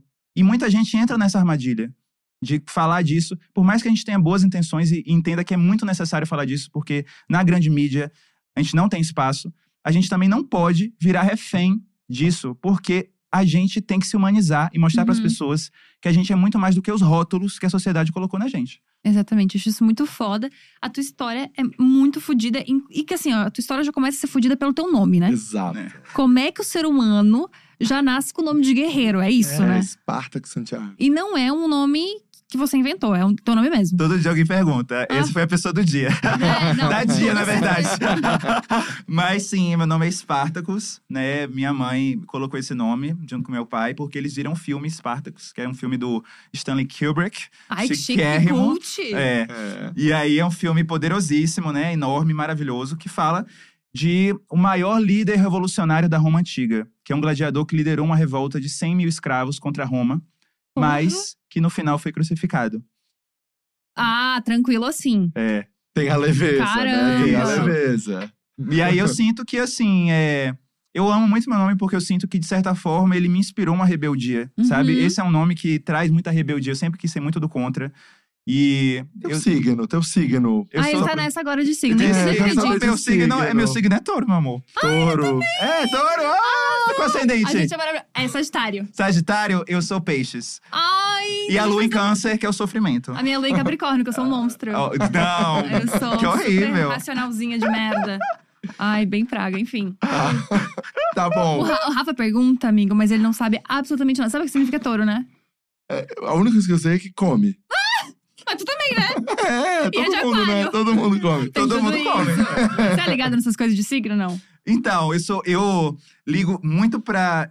Depois do meu cancelamento, eu precisei me abrir pra um lado mais espiritual, mais holístico, pra sobreviver. Uhum. Eu era totalmente ateu. E aí depois eu comecei a descobrir como, para além da religião, existem conhecimentos ancestrais que ajudam a gente, sabe? Uhum. E aí eu comecei a me ligar muito, não só com essa coisa de signo, mas também com o tarô, com as pedras, com Ai, os que incensos, foda. com yoga. Nossa, é meu rolê. É, eu sou bem é. a jovem mística. Tem gente que, Isso é, aqui é bem xalala, isso. isso. aqui é bem xalala. isso. Adoro. Eu sou bem a jovem mística de apartamento. é Eu isso. adoro. Adoro. me ajuda muito, porque eu comecei a. Para além, antes do povo estar falando dessa coisa de saúde mental, eu comecei a encontrar formas de cuidar da minha saúde mental dentro da espiritualidade. Uhum. Então, assim, todo dia eu acordar e meditar, acender um incenso e agradecer ao aos orixás, ao universo, a Deus. Por tudo que eu tenho, só isso faz eu começar meu dia bem, porque eu começo numa nota positiva, eu começo lembrando Sim. de todas as coisas, todos os presentes que eu tenho, sabe? Independente do racismo, do hate, do povo que não gosta. Eu, gente, eu tô vivo, eu tenho Uhum. uma casa, eu tenho um namorado, eu tenho saúde, eu sobrevivi à pandemia. Então, assim, eu tenho que agradecer. E eu levantar minha cabeça e seguir em frente. É, eu também sou cheia dos ritual também. Acordo sempre no mesmo horário, sempre faço as mesmas coisas, meditação, É minhas. yoga. Eu É. sou bem do ritual. É touro não tem esse negócio de É, fazer eu rotina. Eu acho que deve ser do Muito signo. Ai, isso é ridículo, Rafael. Mas touro é muito de fazer rotina, sabia? Você cozinha bem? Aí eu deixo pro meu boy. Meu- Ai, eu eu como bem. É isso. Porque eu cozinho bem também. Né, Rafinha? Aham, e faz drinks maravilhosos. Faço drinks Me maravilhosos. chamem. Errou. É, eu chamo mesmo, fazer- tá? Vamos fazer esse rolê. É, não sei nem se era de verdade, mas eu vou chamar. porque eu sou bem desse tipinho. É, em 2016, você teve a sua primeira palestra no TEDx, mas foi só a primeira de muitas, né? Porque é, tem gente que tem conteúdo, Rafa. Exato. Vai tem gente que ganha vez. pelo humor, tem gente que ganha pelo conteúdo. É. Como é que foi essa experiência? Porque deve ser um rolezão, né? Tipo, não deve ser uma coisa simples. Então, a responsabilidade que você sente é de falar a palestra mais importante da sua vida, né? Porque assim, eu digo pra vocês, eu tô aqui hoje por causa de um, um TED que eu vi. Eu vi um TED chamado Fake It You Make It, né, da Amy Cuddy. Uhum. E foi um TED que assim, eu vi em 2000 e final de 2015 e mudou minha vida porque eu era eu sempre fui muito inseguro, nunca gostei muito de mim mesmo, sempre tinha uma, auto- uma autoestima muito baixa. E eu cheguei, eu vi aquele TED, que era um TED que falava como sua, como sua postura corporal influencia seus pensamentos. Nossa. E como você, às vezes, fingir que você tá numa postura de confiança faz você se sentir mais confiante. E aí ela fala sobre isso em várias aplicações na vida. E eu falei, cara, isso me inspira muito. Quer saber? A partir de agora, a partir de amanhã, eu vou fingir ser a pessoa que eu queria ser. E aí eu Porra. criei um outro Instagram. E aí nesse Instagram eu comecei, é, era um alter ego que eu criei chamado Gladiador. E eu comecei a fingir nesse Instagram que eu era o cara que eu queria ser. Eu, era, o Spartacus que eu queria ser era um cara que ia pra academia, um cara que tinha amigos, que ia pra festas, um cara que não tinha medo, um cara que realmente tinha coragem, sabe? E aí deu tanto certo que virou esse Instagram. Mentira! E hoje paga minhas eu tô contas. chocado com essa história, eu não sabia. É isso, é, eu foi um alter ego. A Beyoncé não tem a Sasha Fierce, a Stephanie Germanotta não tem a Lady Gaga. Então, Cara, es- que foda! eu criei o Gladiador. Gente, eu não sabia disso. E aí, assim, foi algo que me ajudou muito, porque eu sinto que com o tempo você começa a ver que quando você finge que você tem a capacidade pra fazer as coisas e você consegue fazer, você fala, gente, eu sempre fui capaz, eu só não acreditava em mim mesmo. Sim. E aí eu comecei a entender que, assim, hoje em dia eu não preciso mais imaginar que eu sou o gladiador. Uhum. Eu acredito que eu sou eu e pronto, sabe? Nossa, que Fake it foda. till you make it. E ela depois ela fala como é fake it till you become it. Aí eu virei. Olha, Nossa. daí ela veio. É isso. Cara, é. Maravilhoso. Eu sou apaixonada pelo Mas- TEDx. Mas você falou do, do É. meu TEDx, né? Eu fiz dois TEDx. O primeiro se chama Desconstruir é Melhor que Destruir. Porque eu, eu tava numa vibe do meu canal que eu, ach, eu queria dizer para as pessoas como era importante dialogar em Uhum. tempos de polarização. Como, às vezes, mais importante do que a gente cancelar é a gente educar, é a gente conversar, né? Eu entendo que nem sempre isso se aplica. Porque, por exemplo, quando tem dois policiais com arma na minha cara, eu não vou ir lá e falar assim, gente, eu preciso desconstruir com vocês. Vou explicar para vocês o que é racismo estrutural. Uhum. Tem hora que não funciona, tem hora que você tem que realmente expor o que a gente tá vivendo. Mas eu sinto Mais que, pé na porta, né? mas eu Tem sinto hora que não dá. que para algumas pessoas, às vezes, seria bom doses de paciência. Porque eu Uhum. sinto que muita gente que tá errando, às vezes, tá tentando acertar. Uhum. Como eu, muitas vezes, errei tentando acertar. Uhum. O meu segundo TEDx que eu fiz recentemente, eu falei: eu preciso fazer algo que não gira em torno da LGBTfobia e do racismo. Como forma de me rebelar contra Uhum. o que me impõe, sabe? Uhum. Então eu vou que falar-. Vou falar do que me inspira. E eu vou falar de Lady Gaga e de Beyoncé. E eu tô nem que aí. foda. E eu fiz um TED falando que eu aprendi com a Lady Gaga e com a Beyoncé. Como elas me trouxeram até aqui. E assim, eu tenho muito orgulho porque, assim, algumas pessoas, quando eu falei a ideia desse TED, falaram assim: ah, mas eu acho uma coisa muito colorida, acho uma coisa muito assim, muito. É, uma coisa mais séria, uma coisa mais importante do que o Lady Gaga de Beyoncé. E eu ouvi isso minha vida toda. Quando eu tava lá no colégio, sabe, falando do meu gosto musical, ninguém questionava o gosto musical do garoto hétero da sala. Uhum. Sempre era o meu que parecia coisa fútil, coisa sem graça, esse Uhum. negócio de viado. E foi o que me trouxe até MTV. Foi o que me trouxe até aqui. Então eu vou continuar falando e tendo orgulho do que eu gosto. E vou e subir no palco do TEDx.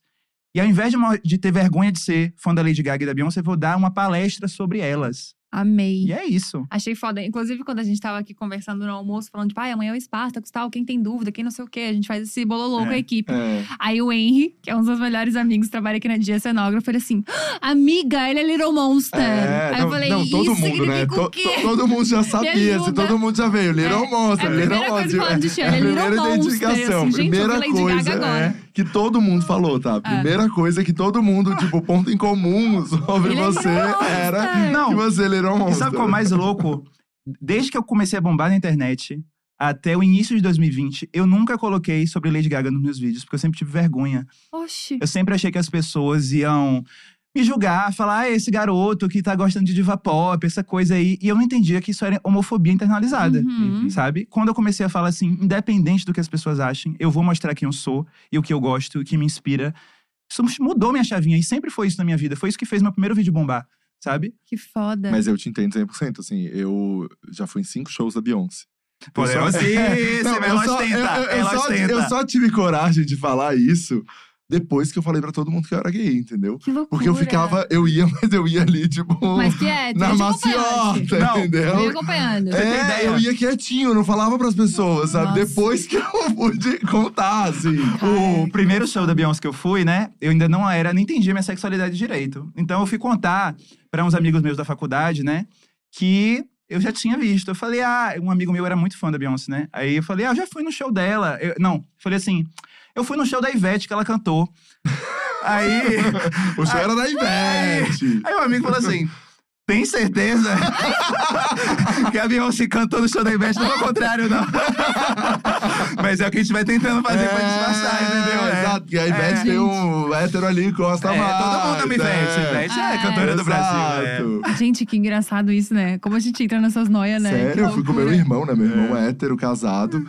E daí. E tu aqui sem dançar, né? Mas aqui, ó. Não! Daí, não. E daí, gente? Nossa, meu irmão vendo isso, ele vai rir horrores. Eu tive que dar um perdido nele Não pra acredito. conseguir curtir o show. Sério? entendeu?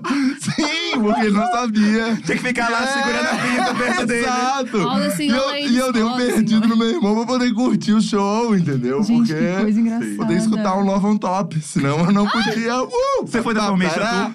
Eu fui. Ai, gente, que inveja. Gente, que Foi. tudo isso. É. Como isso é engraçado, né? Porque eu tenho um amigo meu que é bi e ele fica, tipo assim, ele fica falando essas coisas o tempo todo pra mim, sabe? Tipo assim, nossa, eu não posso.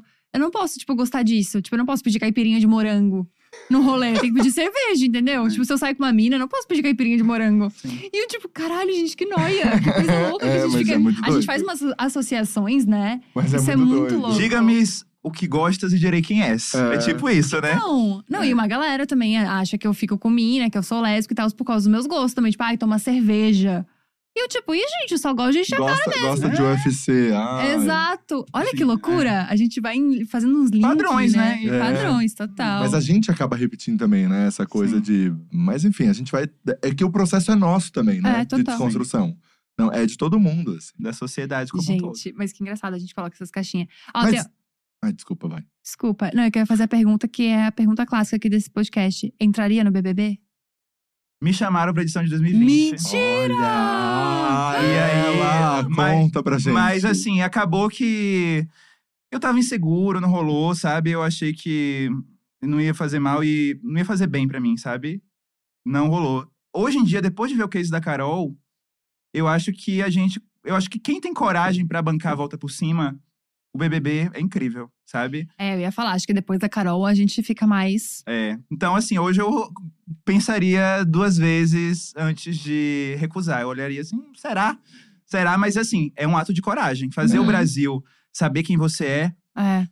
sem filtro, sem edição, principalmente Aham. a gente que é youtuber, a gente sabe como é. né? Tem mu- muitos vídeos meus que as pessoas acham que assim, esse garoto ele é muito inteligente. Porque ele abre a boca, ele fala uma enciclopédia. Não, meu amor, aquilo ali tem Nossa. roteiro. É, aquilo ali tem muito erro, entendeu? Sim. É. Nossa, eu acho que essa é uma grande decepção. Que acho que as pessoas iam achar muito. As pessoas acham muitas coisas sobre a gente, né? Mas eu aprendi uma coisa na minha vida: que decepcionar as pessoas é libertador.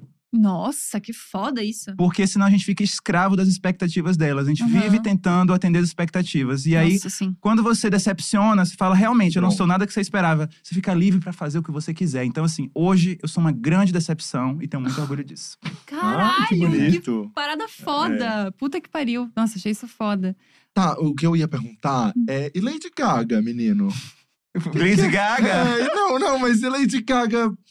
O que, que ela vem fazer agora? O que, que tá acontecendo com ela? Que eu tô achando Tá ela dando meio. um su- shade, Não, hein? eu tô achando ela meio sumida. Sumida, gente. Ela acabou de lançar um álbum com a Pablo Vittar, né? Um álbum de remix do Cromática. Gente, e é tipo um assim. forró. É um Mas forró. aí, mas aí me diz uma coisa: foi ela que lançou ou o DJ que fez ela colocou o nome? O quê? Ai. O álbum, o negócio. Meu amor, ela tá fazendo o quê? Ela tá Chamou evitando o meu amor. trabalho. É, chamou de meu amor, É. tá Tá puto. Ela tá fazendo o quê? Ela tá focando na carreira dela de atriz, que ela tá sendo esperta, que tá trazendo muito mais reconhecimento Não, pra ganhou um ela. Oscar, né? Não, a mulher, Não, é. na música, ela já fez história. Ela É. falou assim, gente, é que nem eu, no YouTube eu já deixei minha marca. Agora eu vou pra televisão, entendeu? É isso. Eu sinto isso da Lady É. Gaga, sabia? Eu, eu Ela acho que também, Grammy já tá cheio. é que nem a Rihanna. Fala assim, gente, hitmaker, eu sei que eu já sou. Já botei um monte de música no topo da Billboard, eu quero dinheiro. Exato. Não, e acho que a Lady Gaga é tipo assim, né? Tipo assim, ah, quer saber? Vou pintar quadro. É liberdade. É, exato. Liberdade é exato, sobre exato, isso, a gente poder fazer o que a gente quiser. Então, assim, a mulher ela pode fazer o álbum mais vanguardista, eletrônico, louco, Uhum. pode lançar ao mesmo tempo um álbum de jazz e pode ao mesmo tempo estrelar um filme incrível, onde ela é a estrela pra poder concorrer ao Oscar. E eu acho quer te dar um soco agora. Não, não, não, eu tô brincando, tá? Eu Não, adoro é. a Lady Gaga. Que nada, É- imagina. é mais- é Ele mais não pra- pode falar mal dela, não, que os Little Monsters estão assistindo. Não, É, não, não, é. eu gosto real. não, eu gosto real. A Rihanna, eu acho que ela precisa fazer Ah. alguma coisa. Não, Não, pô, o pô, quê? você não- acha que ela precisa. Ela não, Ai, meu amor. Não, eu quero Sabe dizer. é muito foda Sabe por pra quê? marca. Eu sinto que, assim, as Não, eu pessoas. acho incrível. As pessoas não valorizam criatividade. Eu sinto que tanto os artistas quanto os creators vão lá e se Isso. esforçam ao máximo pra poder criar algo incrível, um vídeo legal. E aí vem um, gente, um monte de gente fala assim: ai, não gostei, ai, a cara tá feia, não gostei do Aham. look e tudo Sim, mais. é E aí, assim, a gente coloca todo aquele esforço e às vezes não é valorizado. Então, assim, ela entendeu que eu prefiro vender sutiã, eu prefiro vender maquiagem. Maquiagem. Porque aí, tipo assim, tô nem aí se o povo vai gostar, eles vão comprar e vão me dar dinheiro. Eu não É. preciso ficar me colocando nesse julgamento. Exato. Não é a cara dela, né? Se tiver será? os E vários creators hoje em dia estão indo nesse caminho. Várias gente, tá, tá- várias gente, É. ó. Tô falando certinho. É. Várias pessoas estão lançando marca agora. Sim, a É. Boca Rosa hoje em dia é, É. referência de Exato, creator que virou empresário. Maravilhosa. Sim. Uma galera. Não, e sabe o que eu fico pensando também? Vocês falaram isso de um, por onde a Lady Gaga que tá fazendo. Vocês já viram aqueles artistas todos muito fodas que, tipo, fizeram uma parada muito incrível e desistiram? Sim. Tipo, a Cameron Diaz agora acho que ela trabalha com vinhedo. Tipo, é um bagulho que, tipo assim, Não. quê? Sabe Como por quê? Porque, assim, por exemplo, as pessoas elas têm essa ilusão de que a fama é essa coisa maravilhosa. Mas, assim, o meu primeiro vídeo que bombou foi uma coisa life-changing. Falei, meu Deus, minha vida mudou, as pessoas estão me ouvindo, eu tô sendo visto. Hoje em dia, quando o vídeo meu bomba, eu sinto que é quase uma obrigação bombar, sabe? Caraca. Então eu não sinto mais um prazer, eu sinto que eu simplesmente estou fazendo o básico. Não traz mais alegria. Então, quando eu faço uma coisa nova, por exemplo, quando eu vou. Ontem eu apresentei um programa na MTV que foi o especial de Halloween. MTV Ai, Hits. foda. E aí, assim, a gente foi, botou o cenário lá, várias caveiras. Eu fiz uma maquiagem lá de Uhum. Zombie Boy, do, do clipe de Born This Way, claro. e aí, assim, é algo muito divertido, porque eu sinto que eu tô recomeçando, tô fazendo algo novo. Aham. É por isso. Nossa, esse, esse lugar de começar uma coisa nova, ela, ela é muito, muito legal, mágica, né? né? É. Eu me lembro que quando a gente tava pensando no Diacast e tal, eu tava, tipo, muito nervosa. E eu pensando assim, gente, eu já entrei ao vivo 500 mil vezes. Eu tenho um podcast, eu já participei de 500 mil podcasts. Mas eu tô com uma ansiedade, assim, que parece que é o primeiro dia de aula. Sabe assim? Que você tá nervoso, você comprou o caderno da Barbie, e você quer mostrar pra todo mundo. Era essa sensação, assim. E é o que move a gente, com toda Exato. certeza, né? Porque acabou um projeto, a gente já tá pensando o que, que a gente vai É, fazer agora. Outro. Que coisa que a E gente pensar vai criar. alguma forma de criar projetos que nos desafie, que nos inspire, Uhum. que não seja aquela mesmice de sempre, sabe? Porque eu acho que é isso que faz a gente se empolgar. É. E vocês estão de parabéns. Porque, Ah. gente, ó, o Dia Estúdio, eu preciso falar pra vocês. Antes da pandemia eu vim aqui, isso era pequenininho. Agora está chiquérrimo. Isso aqui é um exemplo, uma inspiração pra todos os criadores de verdade. Ai, obrigado. Amigo. É. Quando eu entrei na Dia, era o tamanho dessa sala, É tá? verdade. É. a- Era o tamanho a dessa Dia sala de Era do podcast. tamanho desse estúdio aqui. Era a Rafinha, Deds e a Maria tinha entrado logo É, em seguida. exato. Que é a nossa que é produtora até hoje, dire- É, diretora diretora, de de, produção. produção até hoje. E era isso aqui, entendeu? Tipo, tinha um banheiro, a cafeteira, a mesa que todo mundo trabalhava junto ali. Era isso, assim. Era a de mesma repente mesa. o negócio. é, a Deds e a Maria batiam o pé, assim, que não. Eu falei pro Rafa que esses dias eu, eu marquei a Dia em alguma coisa. E comentaram, a- o Instagram da Dia comentou meus stories e comentou de uma maneira muito impessoal. E, gente, tô aqui, milênios, né? E eu, você para e falei assim, Rafa, o que, que é isso? A pessoa não me conhece? Essa pessoa não me conhece, Rafa? O que, que está acontecendo? Daí eu não sabia quem era. O Rafa não sabia quem era. Eu falei, gente, o que aconteceu? A gente perdeu o controle da situação. Mas eu acho, falando sobre a Dia, é muito legal porque a gente conseguiu nessa história trazer muita gente. Por exemplo, você na parada, é, muita, muita coisa. E assim, vocês não sabem como é algo que significa muito, porque é isso, é uma grande produtora que tem um foco muito grande em pessoas LGBTs, Uhum. sabe? E o que vocês produziram da parada, assim, independente das críticas, cara, eu acho que é algo tão representativo. Eu, assim, fui o primeiro apresentador negro da Sim, parada, gente, da sim, transmissão, sim, sim, da maior sim. parada do mundo. Isso, pra Sim. mim, o orgulho que isso me traz, pode.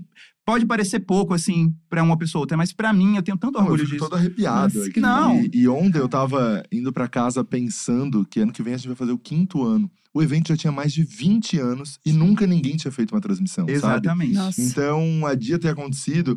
E daí, falando sobre um pouco o pop nacional, assim, né? Que a gente conseguiu trazer as maiores cantoras do país, assim, né? Tipo, Glória, Pablo. Pablo. Teve Pablo Glória. Vittar ano passado, minha É, gente. Exato. Então, assim, é, isso também é uma coisa que a gente tá participando desse momento, né? Uhum. Participando, aprendendo, evoluindo. Isso. Porque eu vejo, por exemplo, as primeiras transmissões da parada, realmente, só tinha Isso. gente branca, tinha, um- tinha até gente hétero lá pegando lugar de gente LGBT. Isso, exatamente. Agora você vê a última transmissão, não só tinha gente preta, tinha pessoas assim de todos os gêneros, tinha pessoas Isso. trans, tinham pessoas com HIV e discussões super importantes, sabe? Então, Uhum. assim, a gente vê que realmente se sofisticou, se complexificou Exato. e evoluiu. E ver Exato. isso Sim. acontecendo e fazer parte disso, assim, é incrível. Ai, que É demais. a história do nosso país, né? A parada LGBT maior do mundo, gente. Exato. Muito foda É, isso, maior do né? mundo. Não, e eu acho muito bonito, porque eu também não. O Rafa falou de que quem abre a parada são as mães pela É, as mães diversidade. pela diversidade, elas vão ab- abrindo a Avenida Paulista. Tem várias coisas quando- legais que ninguém nem sabia, né? Exato. Quando a ideia surgiu de fazer a primeira transmissão da parada, foi porque eu nunca tinha ido. E daí me contaram como é que era. Eu falei, cara, mas ninguém sabe que é assim. Ninguém Sim, sabe é. que tem um trio dos professores LGBTs de São Paulo. Tipo, ninguém sabe que tem isso. Isso é muito foda. Era só, a princípio, as marcas. E daí eu falei, isso precisa. A gente precisa conseguir furar isso, né? Precisa passar essa, esse negócio. Muito foda. e aconteceu, né? Porque aí Aconteceu. realmente vira a maior. Porque a maior não Uhum. só na rua, mas a maior também na internet. Tem gente que tá Exato. lá Na casa das pessoas. Tem gente que tá lá em outros estados, em lugares onde é muito mais conservador, onde a pessoa tem muito menos chance de poder mostrar quem ela é. E ela tá vendo que, assim, tem lugares onde você pode ir lá pra rua e expressar quem você é. Tem artistas que estão lá com muito orgulho da sua sexualidade, do seu gênero. Isso, assim, pra mim é incrível. E a última que eu participei lá apresentando Uhum. presencialmente bateu recordes. Exato. Milhões de visualizações. Exato. Aquilo ali é muito orgulho. Nossa, é muito, né? foda. E você deve receber mensagens, como eu também recebo, assim, de pessoas que, por causa da transmissão da parada, é, puxaram o assunto dentro de casa e Uhum. resolveram falar com a família. Sim. E assistiram pela primeira vez um conteúdo com os pais e os pais entenderam determinada coisa. Então é transformador, como você falou, assim, tipo, o trabalho. Achei E- incrível. Mas falando sobre, sobre, sobre o pop nacional, hoje, como é que, que você tá. A queda de Glória Groove. Nossa, gente, o que que é isso? O que que é isso? Maravilhosa. Vocês estão vendo os challenges disso? Que a galera de Nossa, maquiagem De tá maquiagem, né? fazendo? Incrível. Mano, como é que Gente, consegue? é eu não consigo tapar uma espinha. Hoje foi um trabalho pra tapar isso aqui no, na eu câmera. nem uso, eu desisto da, da make. Mas assim, eu acho que a Glória era. A Glória foi muito perspicaz, porque eu lembro que, assim, quando as pessoas ainda estavam achando que cancelamento era algo só legal, algo só pra cobrar artista, sabe? Na época que todo mundo tava cancelando a Anitta, até eu cancelei, Uhum. a Glória tava lá já falando assim, gente, eu acho que tem um limite. Eu acho que tem um Uhum. outro lado dessa cultura que é muito tóxico. E a Glória sempre se posicionou muito disso através da fala. Uhum. Só que a partir do momento que ela traz isso pra arte, e ela ainda se inspirou, né, na Lady Gaga pra poder fazer, ela Sim. mostrou isso na performance de paparazzi e tudo mais.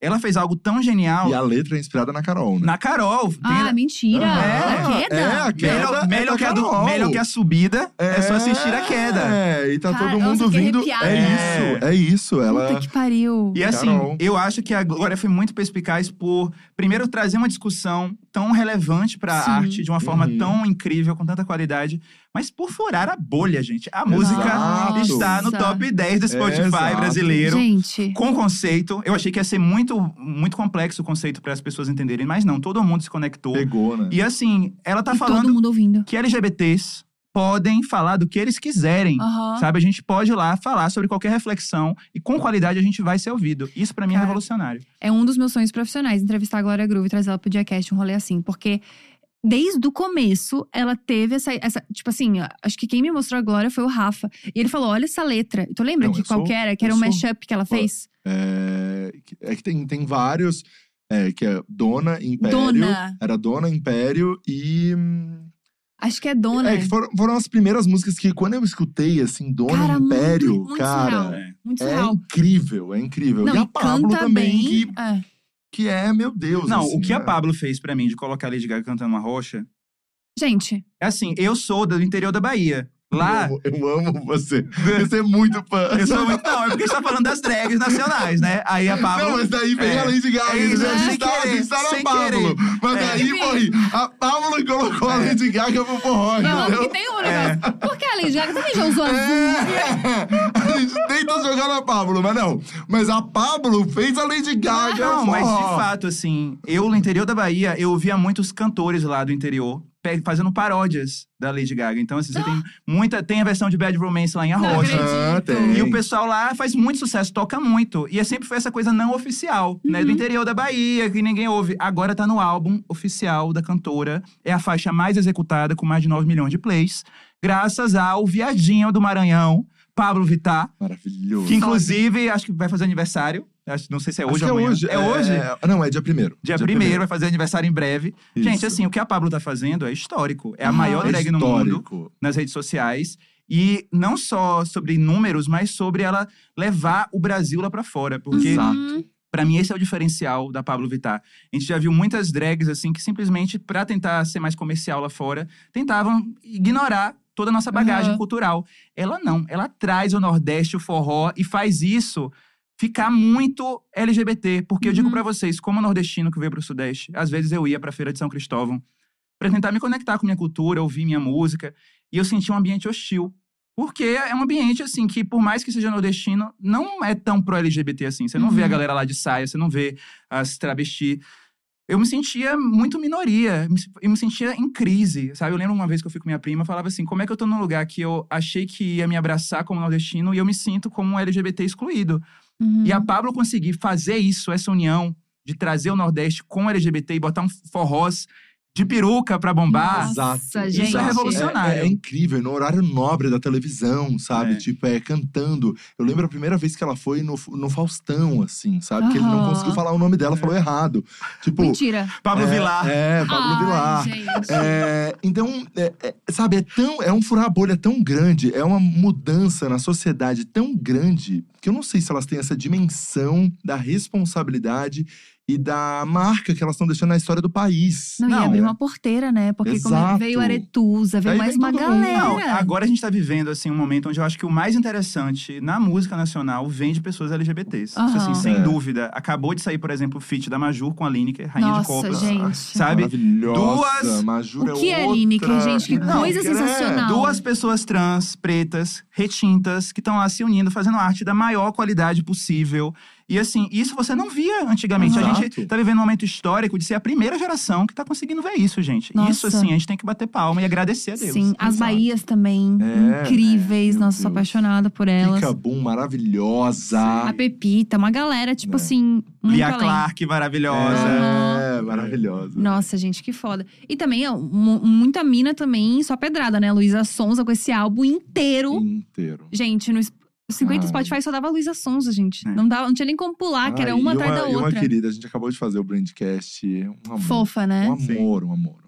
É outra também que parece ser mó braba, mas ela tem muita cara de ser fofinha, assim, É. tipo assim. de ser Eu conversei com ela, entrevistando ela no Miau, né? Que lá no Miau, eu fiquei no no, Pink Carpet, Chique. falando lá com todas as pessoas que chegavam. E eu vi também uma, garota muito simples, né? Porque tem toda essa coisa da rede social, todo essa, esse patamar, esse pedestal dos likes, dos seguidores, da fama. Mas quando você conversa, você vê que é uma pessoa, é uma garota Sim. que tá tentando fazer o dela. Não, e ela é super amiga da, da Mari Nolasco, que já veio aqui. A Mari fala que Isso. ela é um amorzinho, assim. Ela é um Ela docinho participou de cinco coco. dias, né? Do 50, Dos 50 horas. horas. E ontem, inclusive, ela falou que tá amando essa onda de podcast. Eu retuitei Aham, eu também. falando, bora, vamos fazer isso acontecer, Luísa. Tomara que ela Chama venha de novo, mesmo. chama de novo. É. Muito foda. Tá, eu só queria saber, as pessoas estão pedindo meu teste?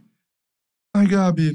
As É. pessoas, primeiras pessoas, assim, ó. Vamos, vamos, vamos fazer um resumo do que rolou no chat. Tenho até medo. boa. Não, primeiro de tudo, todo mundo ficou impressionado e falando da beleza do Spartacus. É, É, isso. e da minha, ninguém? gente, Não, da minha também as pessoas Não, ficaram mais de boa. mais do hoje. Spartacus, É mais o tá Spartacus mesmo. Meu Deus, que gato, meu Deus, que gato. Olha! Spartacus, gato, Amém, gato. Senhor. É isso, É. tá? Mas já falou várias vezes, tá namorando aqui, tá? É, já falou do namorado várias vezes, tá? Bem assanhadinhos. Já eu e a Gabi solteiros. Isso, sempre É. bom a gente salientar. É, a gente sempre reforça. Sempre reforça, a gente sempre reforça aqui que é isso. Exato. Continuamos solteiros. Desde ontem continuamos solteiros. Daí depois as pessoas ficaram também realmente impressionados com o quão fã ele é de Lady Gaga. Little Monster real. É, exato. E daí sim. Ah, teve uma coisinha aqui, um ponto importante. O Spartacus não falou que ele é o primeiro VJ negro na MTV. Ele falou que ele é o primeiro VJ negro gay na MTV. Sim, eu não sou Tá? o primeiro. eh, Nem VJ eles usam mais, que eles acham que. é, Agora é apresentador, TV host. É. Ah. Mas, Mas, aí. enfim. Ai, mas, mas eu é achava as- VJ tão legal. É, mas é que as pessoas ficaram trazendo a parte de Jesus. Não, tá tudo certo. A gente sabia que tinha É, outros sim. VJs, é, mas só teve, Gente, teve bicha preta na MTV. É, Não lembro. é, e bicha digo mais, preta. e digo mais. Não só sou o primeiro apresentador, como eu tô trazendo outras pessoas negras LGBTs pra trabalhar lá. Arrasou. Com muito orgulho, porque pra mim, preto único acendendo não muda nada. Arrasou. Foda. É isso. E daí começou, sim, Gabi, um grande pedido pelo teu teste. Que ela tem um teste dela, De personalidade. que ela faz, que é maravilhoso, né, É. audiência? Tem um teste. Tem um teste. Eu Não, achei que era de. Covid. é PCR? Falei, gente, o teste vai vir o pessoal com o negócio aqui no nariz. nada um PCR. Não, é um teste de personalidade. Isso, Não sério, tá? Sério, é uma coisa séria, científica, que a gente vai lá agora. Gabi, vamos fazer o teste da Gabi então. Nossa, às vezes eu, queria muito que a galera cortasse o microfone, sabia? Porque tu bota lá pra baixo o meu teste, daí tu constrange o convidado. Não, é. Vou, vou fazer diferente. Faz de conta que nada disso aconteceu. Gente, estão pedindo teu teste, Gabi. Obrigada, Rafa. Vamos é lá. um teste cuja fonte não tem. É mais uma coisa que um amigo meu me fez, tá no meio do rolê. A gente já é um pouco alcoolizado, não sei nem se eu falo, a- a- faço as respostas corretas, perguntas corretas. É, muito provavelmente ele pegou da Toda Team, um negócio assim. Mesmo assim, Ou eu vou Capricho. repassando pra todos os convidados. É, são três perguntas. Já falo que são três perguntas porque é meio longo, né, Rafa? Isso, é um pouco. Mas é assim, ó, a primeira pergunta de todas é: escolhe a tua cor favorita. E não necessariamente a cor que você mais usa, nem a cor que você mais gosta. E características do porquê você gosta dessa cor. E tem que ser característica mesmo, como se fosse uma pessoa, entendeu? Tipo assim, eu gosto de azul porque é calmo, é sereno, é tranquilo, esse tipo de coisa. É vermelho. Por quê? Porque é intenso, é Entendi. forte, é revolucionário, é apaixonante, é emocionante, provocador. Nó! É isso. É, Acho que é a primeira pessoa que chega e fala tantas, Tantas, características é. da cor. Nossa, e eu tô. Eu tô toda arrepiada, porque faz muito sentido. A cor e as características dessa cor é como você quer ser visto pelo mundo. Gente, Revolucionário, forte, apaixonante. Pega essa. eu achei incrível. Eu tava até conversando com um amigo meu, né? Tô querendo criar um projeto aí pra me expressar nas minhas redes. Porque lembra aquela coisa do gladiador? Aham. Depois eu criei outros alter egos, né? A Lady Gaga não tem um pra cada álbum. Ah! Então eu também tenho outros aí. E aí, eu, eu, hoje em dia eu trabalho com uns, minha- quatro alter egos. Hum, Meu nome é Espartaco Santiago Fernandes Francisco, né? Cada um deles é uma pessoa. amei! O Santiago é o vermelho. Porque ele é o Hum. revolucionário, o intenso, essa pessoa que quer destruir tudo, quer tacar fogo no racismo, na LGBTfobia, quer acabar com o sistema e tal. Amei. Eu equilibro ele com o Fernandes, que ele é gratidão, ele é Ah. good vibes, entendeu? É. Ele é tranquilo, ele é, é isso. E aí ele usa branco, entendeu? Ah. O Spartacus, ele usa preto. Hum. Porque o Ah. Spartacus é o confiante, entendeu? É o que tem sucesso. Autoestima elevada. Autoestima elevada, é o que é, é bonito, é o que vai lá e fala mesmo, Gato. sem medo. E tem o Francisco, Que é. O Francisco, ele não usa roupa, ele não usa nada. Ah. Ele é minha face vulnerável, é minha face insegura, é minha face às vezes triste, é minha face às vezes autossabotadora. Mas tudo isso faz parte de mim. Gente, que parada foda. Muito legal. Eu achei isso foda. Tem uma outra coisa que as pessoas pediram só pra falar também, que rolou aqui no chat, o quanto você emocionou elas. Ai, que foda. Sério? Sério, sério. Incrível. E, e foi assim, em vários momentos do, do papo aqui que rolava. Meu Deus, tô emocionado, tô chorando, ele me fez chorar, que Que demais. foda isso. Em vários momentos. E daí pediram pra eu falar, ó, não esquece de falar que durante o chat Uhum. rolou o momento da emoção Eu fico também. muito Que grato disso. Inspirar as pessoas é isso, né? É isso. Vale mais do que like. Mas vamos Comentário continuar no teste. Vamos, Vamos. continuar no teste. Vamos lá, Gabi. Vamos Eu continuar odeio no essa teste. revirada de olho, sabia?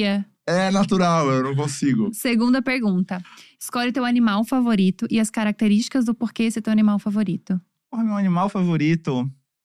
ahn, Ai, meu animal favorito é a Fênix. Olha Uh, por quê? ela. Porque ela é única, Única, porque ela é rara rara, e porque ela renasce. renasce. Ela morre e ela surge das cinzas, surpreendendo, maravilhosa. Achei lindo. É isso. Nossa, o animal e as características desse animal é como você imagina seu parceiro de vida ideal.